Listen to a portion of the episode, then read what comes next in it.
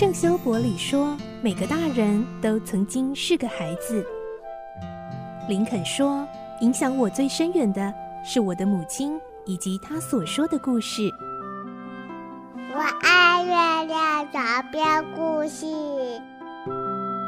晚安，月亮床边故事。小青姐姐邀请每一位大孩子、小孩子一起听故事，不管多忙，也要和你一起听故事。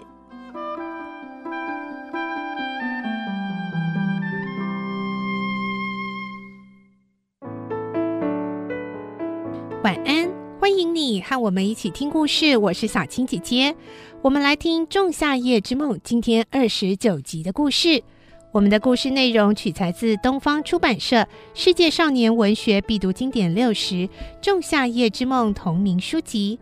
我们会听到，当莱散特和蒂米屈律斯争吵着谁才能够夺得海伦娜的芳心时，黑美雅也来了。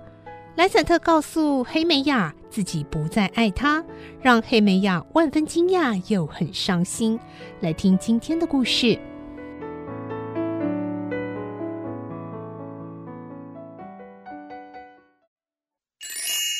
仲夏夜之梦》二十九集：莱散特变心。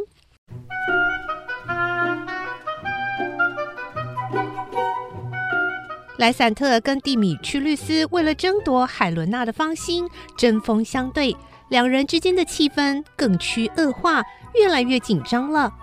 就在这个时候，黑美雅赶来了。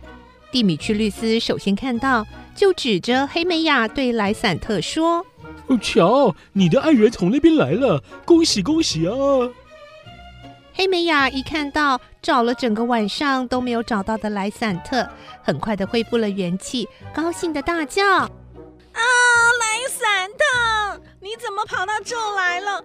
为什么不声不响的抛下我呢？”说着就跑到他的身旁，没想到莱散特却理都不理他，立刻把背转向黑美雅，说：“是爱情驱使我走的，我为什么要滞留在那儿呢？”爱情？嗯，你说的是哪种爱情？把你从我身边驱走的爱情吗？我莱散特的爱情，换句话说，就是美丽的海伦娜。她使我一刻也不能滞留啊！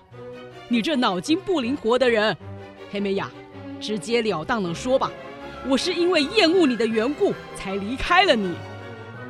虽然莱散特说得如此冷酷，黑美雅却一点也不相信。什么？莱散特？那绝对不是真的！海伦娜听了黑美雅和莱散特的对话，便心领神会的暗自低语：“原来如此。”原来海伦娜以为这三个人，也就是蒂米屈律斯、莱散特和黑梅亚，是商量好联合起来要用这种恶作剧来欺负他，居然连黑梅亚也和他们合伙了。于是，海伦娜的愤怒立刻由两名青年的身上转移到青梅竹马的好朋友黑梅雅的身上来了。海伦娜和黑梅雅本来是像姐妹一样的好朋友，还曾经同坐在一把椅子上欣赏刺绣、人造花等等。以往学校时代那段历久不衰的情谊，回忆起来真是余味无穷。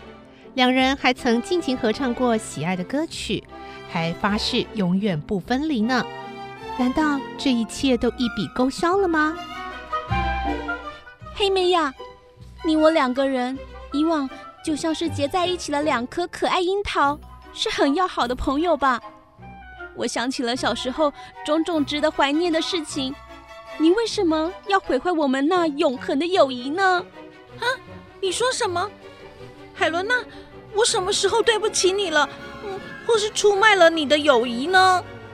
别装腔作势了，你和他们商量好，要把可怜的我捉弄得更可怜吧？太不像一个女人的作为了，真是不够朋友。啊，海伦娜，你为什么要那样说呢？你明明知道，却要逼我再说一遍，实在太狠心了。是你故意唆使莱散特吧？要不然你那宝贝莱散特怎么会对我紧追不舍？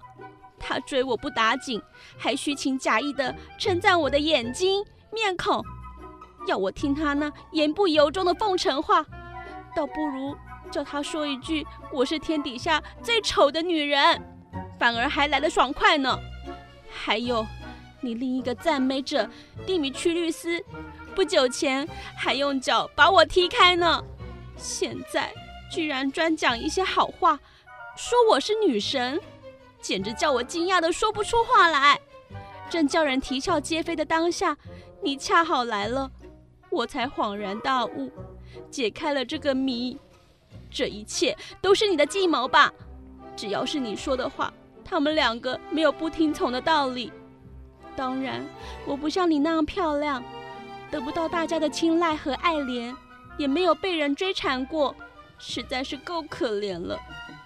你应该同情我、安慰我，才是好朋友吧？你却……嗯，我真的不懂你这些话的意思，是吗？那好，你尽管装腔作势吧。等我一离开，你们三个人就可以朝我扮鬼脸，庆幸事情进行得很顺利。你们搞出这种恶作剧，将来一定会永远成为人们茶余饭后的笑柄。海伦娜说完，像是不屑和他们争吵似的，掉头就要走。莱散特一看海伦娜要走，急忙拉住她说：“等一下，海伦娜，你是我的生命，我的灵魂，美丽的海伦娜，我有很多话要对你说。”海伦娜投以讥讽的眼神回应：“哼，你的戏演得越来越好了，简直惟妙惟肖啊！”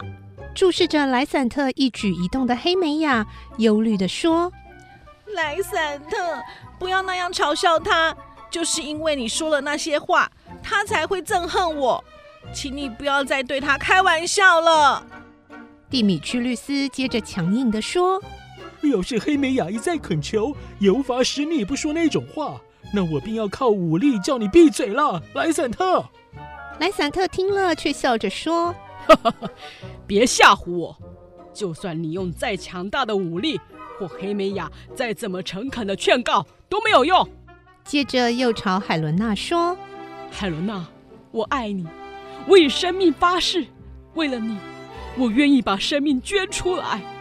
谁要是阻挠了我对你的爱，我愿意拼上性命把他除去。”这两名青年一左一右，不厌其烦地向海伦娜诉说爱意，但海伦娜却只是像尊石像一样冷冰冰地站在那儿。是我，是我，是我，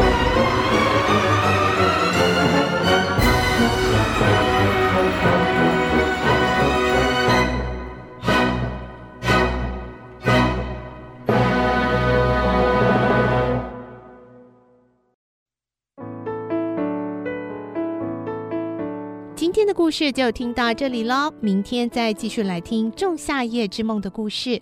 我是小青姐姐，祝你有个好梦，晚安，拜拜。小朋友要睡觉了，晚安。